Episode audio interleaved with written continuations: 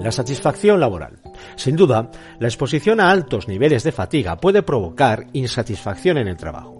A la hora de definir satisfacción lo hacemos como el resultado de la percepción que la persona tiene en cuanto al grado en que ve satisfechas sus propias necesidades.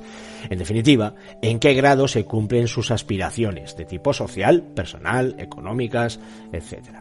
En conclusión, la insatisfacción se traduce en el malestar y la pérdida de interés que experimenta la persona con motivo del trabajo que realiza.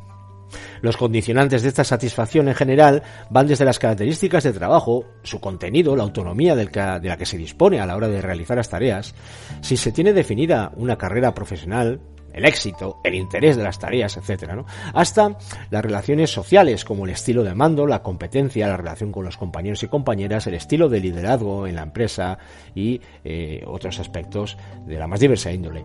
El sistema organizativo de tareas, la jornada, los descansos, los turnos, vacaciones, el sistema retributivo o el de reconocimiento del personal también influyen enormemente en esta percepción de uno o una con respecto a sus propias necesidades. Y por último, como recomendaciones de tipo genérico, podríamos eh, hacer mención de la gestión y diseño de las competencias y el diseño del personal en cuanto al desempeño que realiza, el diseño y la aplicación de un sistema de promoción profesional importante y establecer métodos de priorización de las tareas, así como organizarlas de una forma que susciten interés y en su contenido para crear sistemas de trabajo, por ejemplo, en equipo.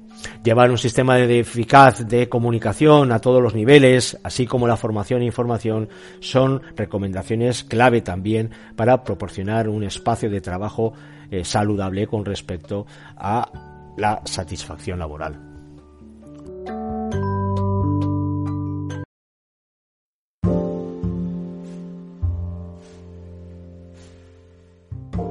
El estrés. El estrés lo podemos definir como un desequilibrio entre los requerimientos de la tarea y la capacidad que tiene la persona de responder ante dichos requerimientos o demandas laborales. De esta forma, podemos reaccionar de forma positiva, lo que denominamos eustrés, o de forma negativa, distrés. Lo que está claro es que las causas que generan estrés vienen determinadas por diversos estímulos estresores y sus efectos son diferentes según la respuesta de cada persona. Entre estresores físicos o ambientales podemos mencionar el ruido, las vibraciones, la iluminación o incluso la falta de espacio. Estresores relativos al puesto de trabajo ya vienen determinados por el tipo de jornada, la autonomía que se tiene a la hora de tomar decisiones, la carga de trabajo, la falta de definición de responsabilidades y funciones o incluso el ritmo de trabajo.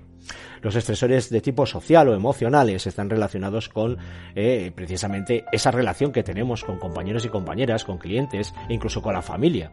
Y estresores relativos a la gestión serían, propiamente dicho, la política de contratación y selección, la movilidad geográfica, los planes de carrera, la estructura organizativa o incluso el sistema de retribución.